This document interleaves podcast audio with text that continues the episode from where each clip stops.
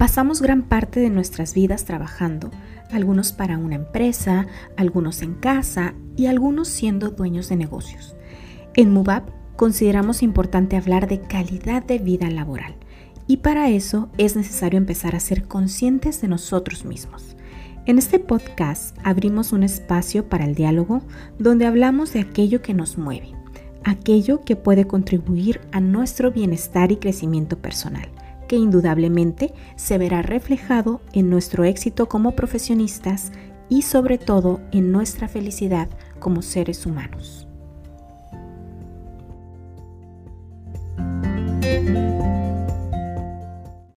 Hola, buena tarde. Estamos en la hora del té con MUBAP y eh, en esta ocasión pues no me acompaña mi partner Selene Sosa.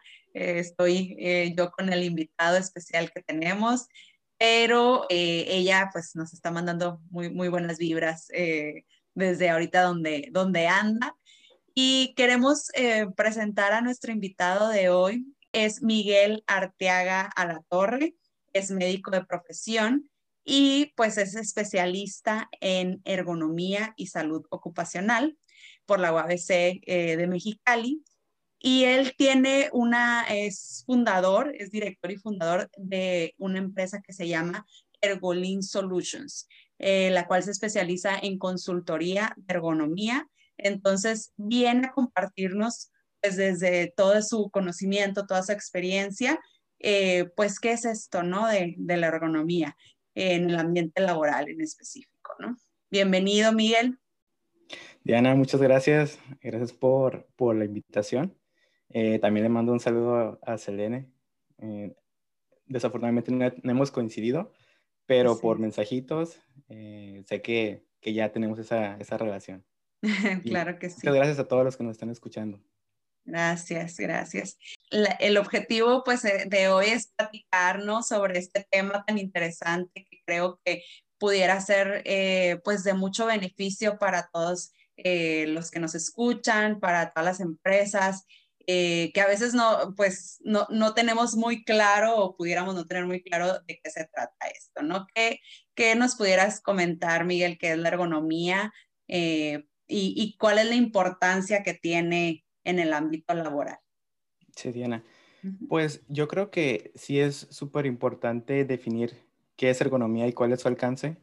Creo que por mucho tiempo fue un, un tema tabú en donde tal vez no teníamos a ciencia cierta qué es ergonomía y a todo le llamábamos que era ergonómico. Eh, tenis, tapetes, sillas, sofás, todo le poníamos el término ergonómico como para hacer ese, ese gancho y poder vender productos. Entonces, ya adentrándonos un poco más en materia, eh, la ergonomía estudia la relación del ser humano, y es muy importante esto que es el factor humano, eh, el ser humano con el trabajo. Esa, esa relación, esa interacción que se tiene, la estudia la ergonomía con la finalidad de lograr el bienestar, tanto físico, mental y social, del ser humano y optimizar todo el sistema. O sea, tener como resultados eh, no solamente la seguridad y la salud del trabajador, sino también eh, tener resultados en cuanto a productividad, a calidad. Entonces, esto es como que un ganar-ganar. Tanto gana el trabajador como gana la contraparte de la empresa. O sea, no, no por, por estar tal vez en, en dos lados un poquito separados, tienen que estar peleados. Siempre es esta relación. Y ergonomía trata eso. Trata de optimizar e, ese sistema. Hombre con máquina u hombre eh, trabajo. De eso se trata la ergonomía y de hecho es, es bastante extensa. Por sus raíces latinas, ergonomía es ergos, trabajo, y nomos, estudio, tratado. Entonces, si nosotros completamos esos dos vocablos, es el estudio del trabajo. Y como tal, es inmenso. O sea, podemos estudiar el trabajo desde el ambiente físico, el ambiente social, el ambiente psicológico, eh, productividad, calidad, o sea, la parte ingeniería. Entonces, ergonomía ve un sinfín de, de, aspectos que es muy importante. De hecho, eh, te platico un poquito. Ergonomía la podemos dividir tanto en ergonomía física, ambiental, ergonomía cognitiva y organizacional. Entonces, estos cuatro rubros eh, se adentran un poquito más en, en, cómo mejorar el trabajo. Lo físico, que ahorita está como que muy de moda, es ver desde posturas, ver movimientos repetitivos, ver el sobreesfuerzo y manejo manual de cargas, que es un tema que yo creo que vamos a ver un poquito más adelante. La ergonomía ambiental trata acerca del ruido, iluminación, la temperatura, la calidad del aire, las vibraciones, porque todo esto afecta también a la persona que realiza un trabajo. Eh, la otra parte, que es la ergonomía cognitiva, esa trata acerca de cómo percibimos, cómo procesamos, cómo ejecutamos y memorizamos ciertas tareas. Eh, esto lo vemos muy, como que muy concretamente cuando una persona trabaja con una máquina. La máquina tiene una pantalla con, con datos. Entonces la máquina te va a arrojar ciertas, cierta información y si esa información no es eh, intuitiva o no es rápida de asimilar, el, la persona que está interactuando con esta máquina va a batallar primero para percibirlo, luego para procesar esos datos, luego para ejecutar alguna tarea y posteriormente para memorizar toda esa secuencia. Todos esos procesos. Los procesos. Exactamente. Y la otra parte que es la, la, ergonomía organizacional.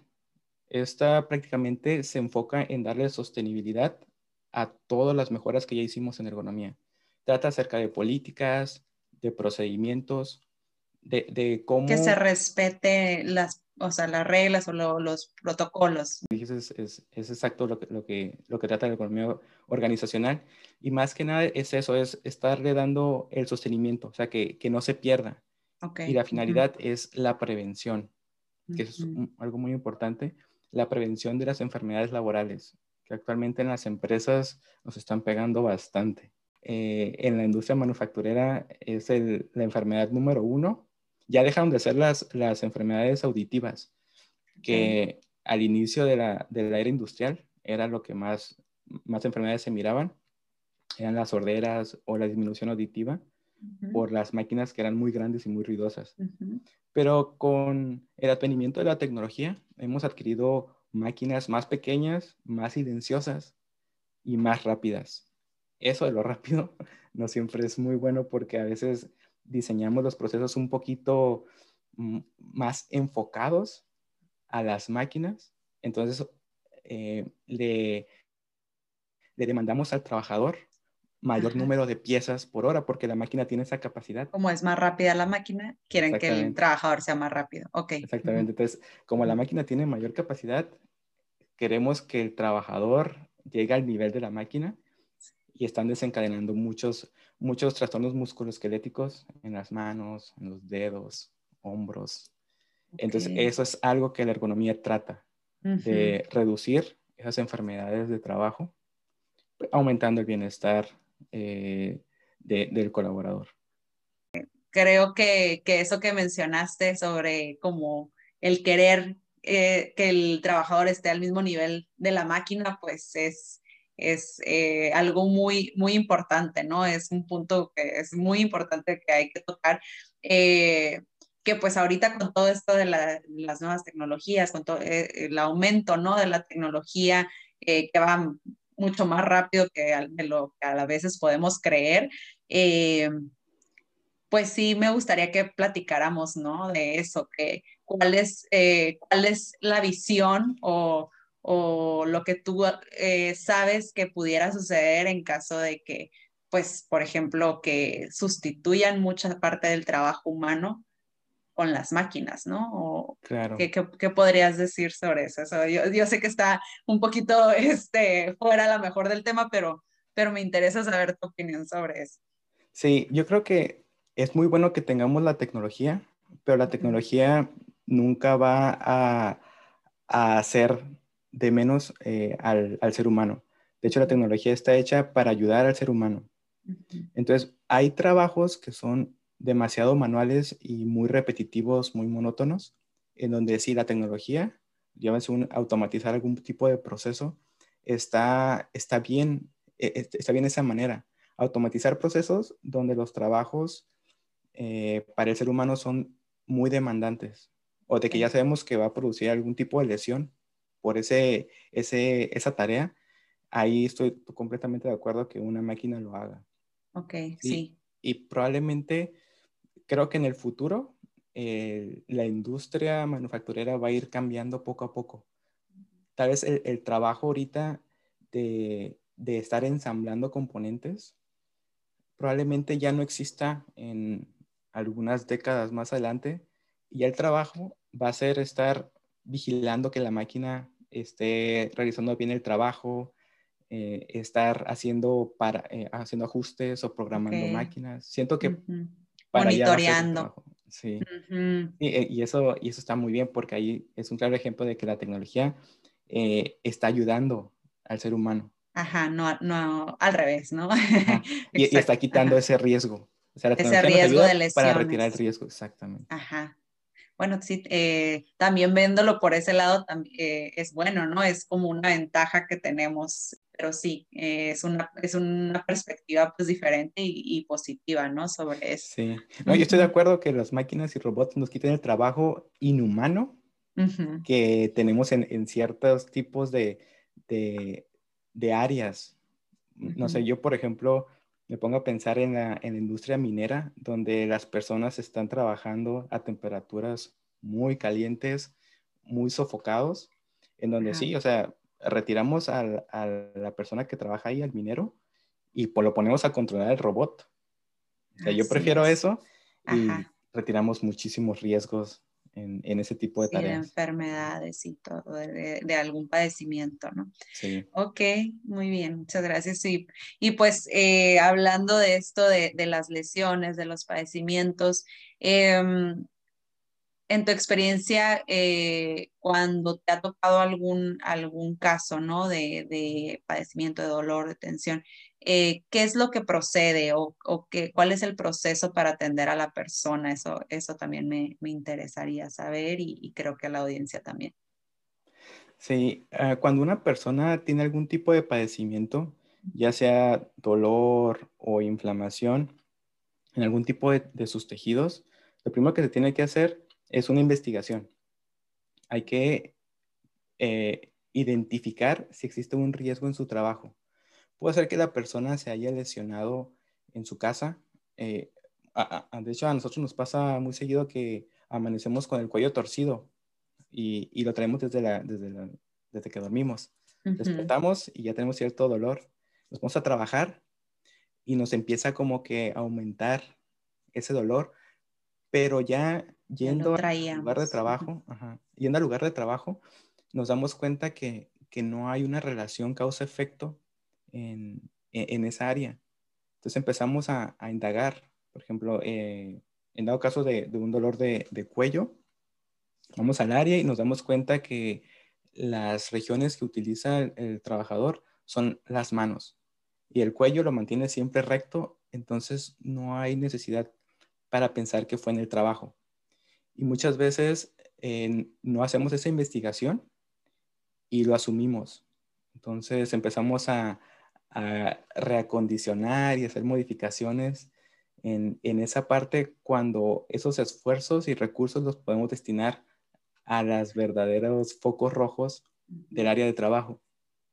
Entonces, lo primerito es hacer la investigación, es eh, brindar el tratamiento apropiado eh, pues pueden ser por, por mm, terapia de fármacos, medicamentos antiinflamatorios, puede ser terapia física también. La terapia física no muchas veces la, la tenemos en, en, los servicios de salud, en el trabajo, que siento que sí sería una, una muy buena oportunidad, una muy buena área que tengamos la terapia física, sí, porque muchas veces en, en servicio médico damos medicamentos y los vemos dentro de una semana y hasta ahí. Sin embargo, no hacemos ningún, ningún cambio o ninguna investigación. Entonces, damos el tratamiento, eh, lo vemos a la semana, mejora un poquito, lo damos de alta y al mes o mes y medio regresa el mismo colaborador con la misma condición, pero más severo. Ya tiene, tiene mayor daño. Y eso ocurre porque solamente tratamos los síntomas, pero no llegamos a la causa raíz. Cuando pudimos tal vez hacer una investigación un poquito más robusta, identificar que en, este caso que pudiera ser que el lugar de trabajo sí tiene la condición de riesgo, implementar ahí ciertos controles, ya sea eh, modificar la estación de trabajo con alturas o eh, diseñar algún tipo de fixtura que nos ayude a realizar el ensamble o implementar una rotación de operaciones donde una persona no esté haciendo lo mismo durante ocho horas de la jornada, sino que rotemos de una operación 1 a una operación 2 a las dos horas o a las cuatro horas, o sea, dependiendo de la, evaluación que hagamos. Y eso, sumado a la terapia física que le proporcionamos al colaborador, va a hacer que el tiempo de recuperación, en vez de que sea de 10 días, lo podemos hacer a 5 días, por ejemplo. Y además evitamos que todas las personas que roten por esa operación en donde pudimos eh, identificar algún riesgo, pues no estén expuestas a ese peligro porque todos sabemos que en esa estación de trabajo es compartida. Tal vez en el turno matutino está una persona, pero en el despertino va a estar otra, y en el nocturno otra, el fin de semana otra, y así. Entonces, si logramos identificar ese riesgo y controlarlo, estamos evitando que todas las personas que roten por esa operación puedan desencadenar algún tipo de esta lesión. Entonces, creo que, es una, una, una oportunidad en donde atacamos tres cosas. Primero, al paciente o trabajador con un tratamiento apropiado. Vamos directamente a la causa y tratamos de, eliminar el riesgo, si no lo reducimos. Y lo otro es que ayudamos en la terapia física para cortar el tiempo de recuperación. Ok, perfecto.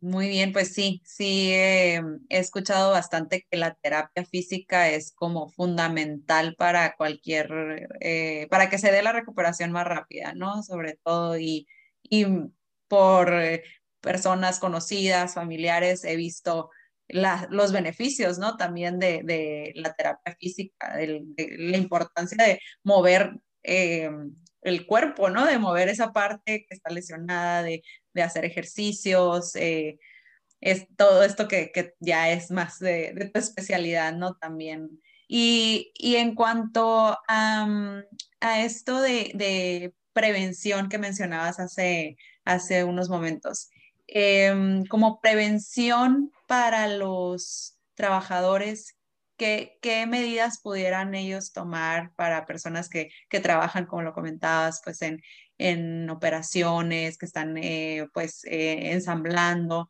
¿Qué, medidas preventivas les recomiendan normalmente? Creo que una de las partes más importantes es el entrenamiento en las tareas. Muchas personas realizan su tarea, mejor dicho, como a ellos se les da a entender. prácticamente muchos, mm, la, hojita de, trabajo estándar de cómo se tiene que realizar el trabajo es, es muy, muy subjetiva. Dice, por ejemplo, toma el componente A y introduce en el componente B y pásalo a la derecha, por así decirlo. Pero no te dice si lo debes tomar con el pulgar y el índice o con el pulgar y el dedo medio o con la muñeca así, o hacia arriba, hacia abajo, o sea, es como que a tu imaginación. Muchas veces esa es la causa de, un sinnúmero de, casos por una falta de información concisa de cómo se deben de hacer las tareas. A mí me ha tocado muchas veces cuando voy a evaluar algún puesto de trabajo que las personas, en vez de hacerlo no sé, de una manera más saludable. Uno, porque pues, ya conoce cuál es la postura, ya conoce de, ciertos principios médicos, pues sabe que hay ciertas posturas que tienden a que te lesiones. Entonces, a unas personas puede estar que están ensamblando con el codo hacia arriba y luego el, cuello también de lado. Están haciendo este, este tipo de posturas. O toman componentes con estos dos deditos, pulgar y medio, me ha tocado bastante cuando el, pulgar y el índice tienen una menor carga mecánica cuando hacemos el, el pinzamiento. Y siento que muchas veces no somos tan precisos en las instrucciones de trabajo que eso hace que el personal lo malinterprete y tengan estas consecuencias. Entonces yo creo que la causa número uno sería el entrenamiento eh, más específico de las instrucciones de trabajo. El otro también sería un entrenamiento de ergonomía, de uno estar consciente en su postura Muchas veces iniciamos bien derechitos, con la espalda recta, los codos a 90 grados, el cuello recto, con la cabeza mirando hacia enfrente, pero al pasar el tiempo, poco a poco nos vamos encorvando. Terminamos así, encorvados.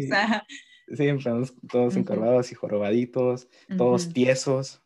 Y muchas veces tenemos que estar teniendo como que un tiempo para ser autoconscientes de la postura que estamos teniendo. Si no, terminamos el día así como te digo y las consecuencias son dolores de cuello, son dolores de muñeca, los ojos, de cabeza, o están bastante feo. Pero si ya tenemos como que esa, ese entrenamiento de, de, que, no sé, cada media hora voy a estar revisando mi postura, estar pensando en eso, en la postura. de hecho, eh, pues eh, ya has visto tú por ahí que, realizamos ciertas actividades ¿no? en vivo, eh, como las pausas activas, y, por eso también nos interesó mucho pues, platicar contigo, por, porque pues sí, creemos que esto es súper importante, ¿no? Que esto de las pausas activas, de, de tomar, como decías, ser autoconsciente de, de, lo que está pasando con nuestro cuerpo, nuestra postura, eh, que pudiéramos eh, hacerlo como un hábito, ¿no? E, esa es la idea, que, se haga como un hábito. Entonces, eh, pues tú eres el experto, ¿no? Entonces sí, como te había comentado, te abrimos la invitación también a, compartirnos después en, en, estas pausas activas, si pudiéramos realizar alguna en la que nos, nos hagas más recomendaciones, ¿no? Ya físicas, de movimientos em, que les pudiera funcionar, ¿no? Sí, estaría padrísimo eso. Estaría padre. Muchos estamos desde casa eh, trabajando. Eh, si tienes alguna recomendación en esta, pues en esto de la pandemia, que pues en el trabajo en casa que ellos eh, pudieran utilizar como, pues como un modo de prevención también, yo creo que, que, es, que el enfoque debería de ser más que nada ese, ¿no? El de prevenir. Claro, sí. Em, pues ahora que estamos muchos trabajamos de casa, bueno, no es, de, no es mi, mi, mi caso, pero hay, hay, varios principios que podemos adoptar y, y, muchas veces creemos que aplicar ergonomía es muy caro, que ocupamos tener una silla ergonómica de marcas muy prestigiosas o escritorios que tienen altura ajustable y tener tres pantallas. A veces pensamos que la ergonomía es un lujo y no es necesariamente. De hecho, uno de los principios de, de la economía es que la, la, la, comodidad o el confort no es un lujo, sino es una necesidad. Si yo, por ejemplo, eh, estoy haciendo una, una tarea en donde ocupo concentración porque estoy calculando, eh, no sé, algunos números, y yo estoy incómodo por mi silla entonces, prácticamente yo pierdo el enfoque y la concentración en mi tarea porque me está doliendo la espalda. Y, esto va a hacer que en mi trabajo haya errores. Y esos errores se pudieron haber prevenido si yo hubiera tenido una silla que tiene los, ajustes aceptables. Para el caso de, del hogar, yo sé que no tenemos eh, eh, en el hogar una, una silla ergonómica, pero podemos hacer ciertas adecuaciones con la finalidad de, hacer más cómodos nuestros lugares de trabajo, más saludables. Por ejemplo, eh, yo nunca recomiendo que trabajemos con la computadora, en nuestro caso si es una laptop, en nuestras piernas. A veces nos vamos al sofá y tenemos la computadora y estamos trabajando. Como la, pantalla está a un nivel más inferior que nosotros, tendemos a estar flexionando el cuello. Así. Exactamente y eso está comprimiendo las, las vértebras cervicales, e, e, en, en, el cuello y la columna. es una región muy importante porque de ahí salen los nervios para el resto del cuerpo, sale la, la médula espinal y al hacer esto empezamos a comprimir ese nervio. luego nos empiezan, se nos empieza a entumir también la mano, el brazo, empezamos a perder fuerza. Ah. Entonces, eh, lo que recomendamos es trabajar en, en, alguna mesa, ya sea la mesa del comedor, que usualmente es como, como la que está más sólida y se pueden un poco más altita, ¿verdad? Sí, exactamente. Entonces es, por ejemplo, tratar de, de, tener la silla y, y, si es una silla que tiene un respaldo rígido, colocar un, un cojín en la parte del respaldo. Esto para que nos ayude a mantener una, la curvatura normal de la columna, de la espalda baja. Tratar de que nuestros brazos queden a 90 grados. A veces nos va a quedar que, que los brazos nos quedan eh, muy arriba porque la mesa está muy alta. Entonces lo que podemos hacer es también colocar otro, otro cojín, pero en el asiento de la silla. Nos va a hacer que tengamos más altura y ya los brazos nos van a quedar, los codos, perdón, a 90 grados. De la mesa, o sea, de la mesa. Así es, o sea, que nuestro, nuestro codo haga una, una forma de L, que muchas veces no, no el caso, ajá, porque la mesa a veces está más arriba. Sí, normalmente, ¿verdad? Sí, entonces si le ponemos un cojín al asiento, nos eleva la altura y ya nos baja los, los antebrazos. Ah, muy bien. Eso, es otro tip. El otro es para el cuello. Si estamos trabajando en una laptop, yo recomiendo que tratemos de hacernos de un teclado externo y un mouse externo también. Y la laptop utilizarla solamente como un monitor, como pantalla, para que eh, la, la, pantalla nos quede al, a la altura deseada, que es a la altura de los ojos. O sea, el borde superior de la pantalla tiene que quedar a nivel de los ojos, esa línea. Entonces, lo que podemos hacer es colocarle algunos libros, no sé, la, la sección amarilla, esa grandota. Ándale. Eso, o libros o cajas Sí, ahí también a veces he visto que hay como hasta unas especiales, como si fuera un banquito especial para subir la laptop ahí y luego ya pones tu teclado, ¿no? Abajo, algo así. Sí, o sea, en el mercado hay bastantes, bastantes accesorios para mejorar nuestra estación de trabajo. Pero en caso de que no, pues podemos usar la sección amarilla. en caso de que no, cajas, libros y todo esto para colocar el, el laptop en una posición más, más arriba Okay. Y, pero sí ocupamos un teclado y un mouse externo. Sí, para que nos dé esa comodidad. Okay. Y además, e, esto del, del, monitor nos ayuda bastante porque eh, podemos trabajar un rato sentados y otro ratito parados. O sea, la mejor postura que podemos recomendar siempre es la que sigue. Esto me lo decía mucho uno de mis maestros y amigos, el doctor Carlos Espejo da a entender que el movimiento... Que estés variando. Es, bueno para, para, la salud. O sea, ni la postura sentada, ni la postura de pie, ni la semisentada son las más adecuadas. De hecho, ni la acostada. Un dato interesante. Cuando estamos dormidos, nos estamos moviendo al menos cada siete minutos. Wow. El, mismo cuerpo, aunque estamos de cierta manera inconscientes, está buscando. El cuerpo manda señales para que nos estemos moviendo es, el cuerpo trata de mantenerse saludable, pero uno cuando, cuando despierta lo hace al revés. O sea, como que empieza a limitar a, la mente. Nos controlamos mucho, ¿no? En, las posturas, ajá, más, rígidos. Sí es, importante siempre estar cambiando de posturas para estar en la casa. Tratar también de tomar descansos en el trabajo. A veces nos enfocamos tanto que perdemos la noción del tiempo y estamos trabajando en una misma postura eh, durante más de tres, cuatro horas continuas. Y esto es muy dañino para, para el cuerpo. Entonces, tratar de poner tiempos, algún cronómetro y hacer, hacerlas eh, en, en, periodos. No sé si has escuchado acerca de la técnica Pomodoro. Pones un, un, cronómetro. Se llama Pomodoro por... Como de tomate. ajá, la, la descubrió un, un italiano. Ah. Y él utilizaba un, un, un, como cronómetro, un temporizador, mejor dicho, en forma de tomate. Es como de ah, cocinita. Sí. Entonces, él colocaba eh, el cronómetro eh, cada 20 minutos, le ponía el, cada 15 minutos, perdón, cada 15 minutos ponía el, temporizador, sonaba y se ponía a descansar 5 minutos. Cada 15 minutos sonaba y él descansaba 15. descansaba 5. Por 15 minutos de trabajo. Sí, y 5. Ajá. Y otra vez 15 y 5, ya, ya fueron tres, tres segmentos que formó una hora. Ok. Ya cuando estaba la, eh, pasaba esa hora, se tomaba ya un poquito más de descanso. Es con la finalidad de que, de que el cerebro se, se enfoque solamente en una tarea. Esos 15 minutos que estás trabajando, te olvidas del celular, de cualquier Totalmente enfocado. Estás enfocado. Entonces, tu, tu, efectividad es mucho mayor.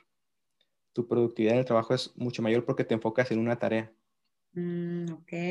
Ya esos cinco minutos lo utilizas tal vez para caminar, para comerte una frutita. Igual a veces recomendaban llamar a un ser querido, o sea, distraerte totalmente. Y otra vez regresar a trabajar. A los 15 minutos. Otra sí, tal vez eh, en, en, nuestro actual trabajo, tomarte cinco minutos cada 15 es Está difícil, sí. Sí, pero tú puedes hacer tus ajustes. Yo creo que el principio es ese, es trabajar de manera continua un lapso, descansar otro tanto y regresar a hacer el mismo ciclo. y en esos ah, cinco minutos puedes descansar la vista, que es algo muy importante. Muchas veces estamos trabajando, eh, por ejemplo, las tareas en administrativos o en oficinas. Que ahí... Que solamente es en la computadora, ¿no? Sí, o sea, la computadora, la pantalla, la, luz azul de los monitores, el calor que emana de, la pantalla, todo eso empieza a dañar la vista. Eh, ocasiona primero la fatiga visual. Es por eso que muchas veces tenemos con dolor de cabeza, con los ojos rojos, comezón, sequedad.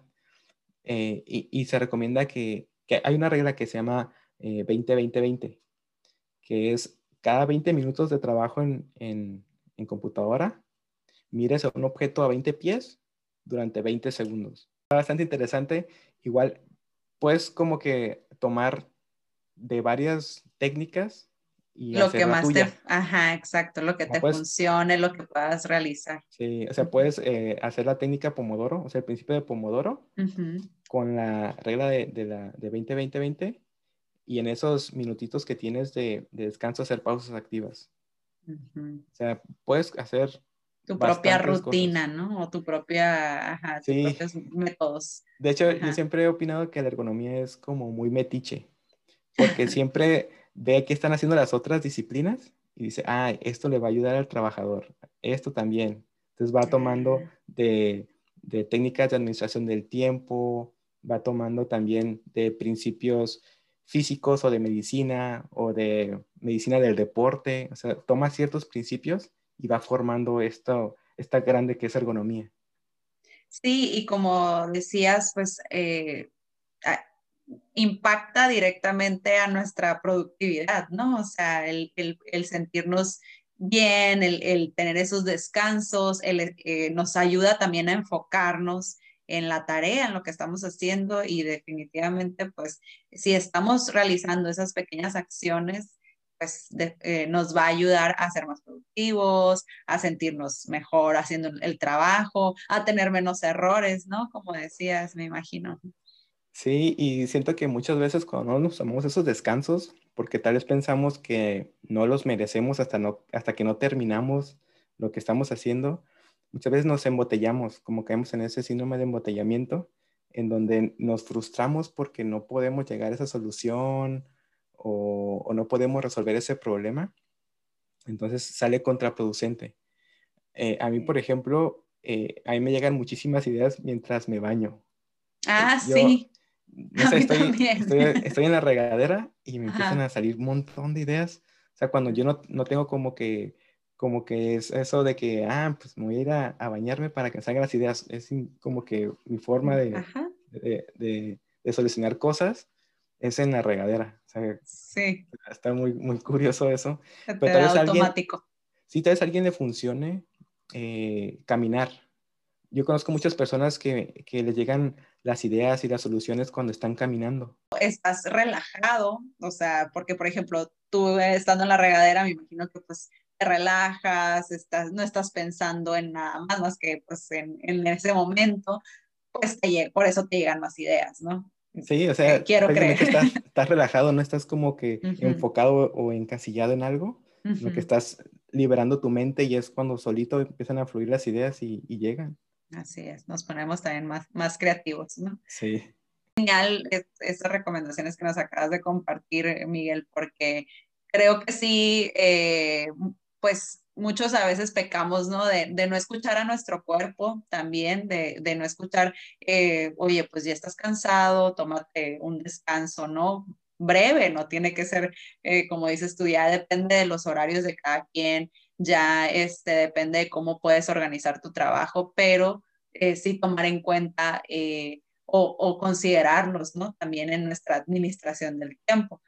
y pues eh, ya para, para cerrar y despedirnos, Miguel, me gustaría que, que platicáramos también un poquito, eh, para los que no sabemos mucho de este tema, eh, ¿qué normas son las que regulan esto de la ergonomía en el trabajo? ¿Qué, qué, qué normas son las que existen ahorita que regulan esto? Y también cómo pudiéramos pues, comenzar a cumplir con, con esto, ¿no? Qué tan importante que es para la productividad también laboral de de las empresas. Sí, y, y, ese es un punto muy importante porque, como lo habíamos comentado, yo creo que antes de estar haciendo este, este podcast, eh, la norma 036, parte 1 de la Secretaría del Trabajo, es la que se está encargando de, de emitir estas, estas recomendaciones y estas indicaciones que trata acerca de manejo manual de cargas. Esta norma de la 036 va a salir en tres partes. Uno que va a ser manejo manual de cargas, otra que va a ser posturas y otro que va a ser movimientos repetitivos.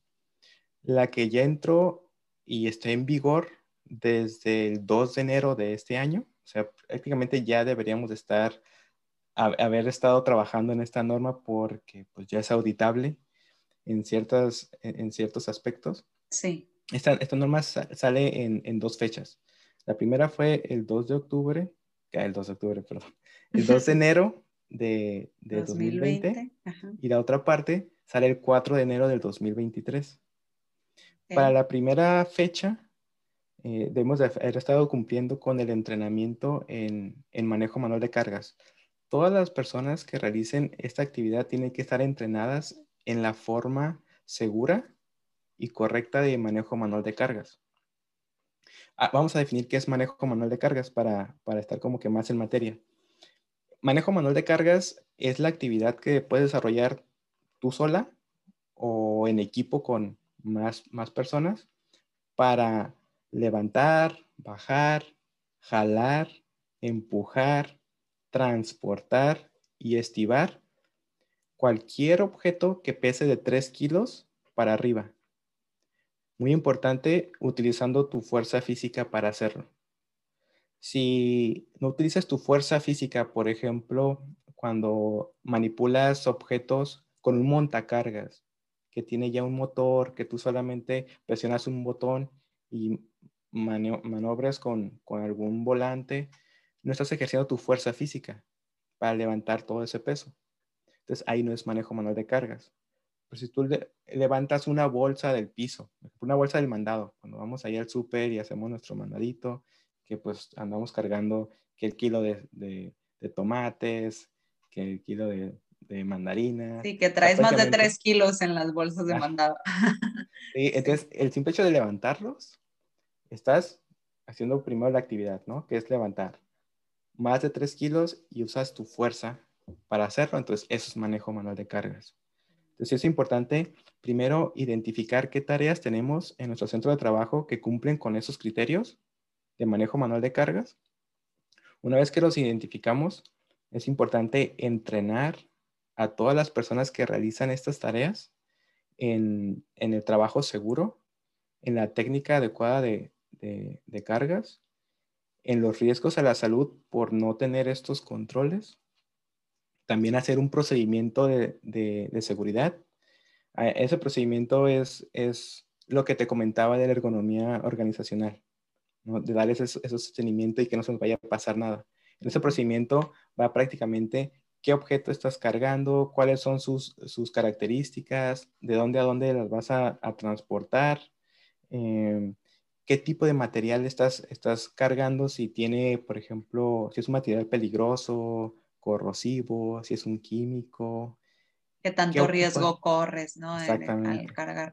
¿Qué equipo de protección personal tienes que utilizar? Si hay algunas restricciones, por ejemplo, va a haber, va a haber pesos en donde una, una persona no lo va a poder realizar por sus características físicas, si hay restricciones, por ejemplo, cómo se almacena ese, ese objeto. Es un procedimiento bastante, bastante padre porque es muy específico. Y yo creo que eso nos hace falta mucho a nosotros, que no somos tan específicos. Y lo otro con lo que tenemos que estar cumpliendo también es en la, en la vigilancia a la salud. Todas las personas que vayan a, a realizar estas tareas de manejo manual de cargas tienen que pasar a servicio médico para que el, el médico de la empresa realice la, la, evaluación física de la persona y que pueda emitir su aptitud. No todas las personas van a ser aptas para manejar cargas, o sea, más de 3 kilos. Puede ser porque tengan alguna, alguna ah, lesión o, o algún tipo de enfermedad en su columna o en sus hombros o codos o alguna parte de su cuerpo que si nosotros los exponemos a estar cargando, vamos a, hacer que su condición empeore. Entonces tenemos que empezar a detectar qué personas sí son aptas y qué personas no, para no exponer a las personas a esos riesgos cuando ya los, ya, ya los tenemos identificados.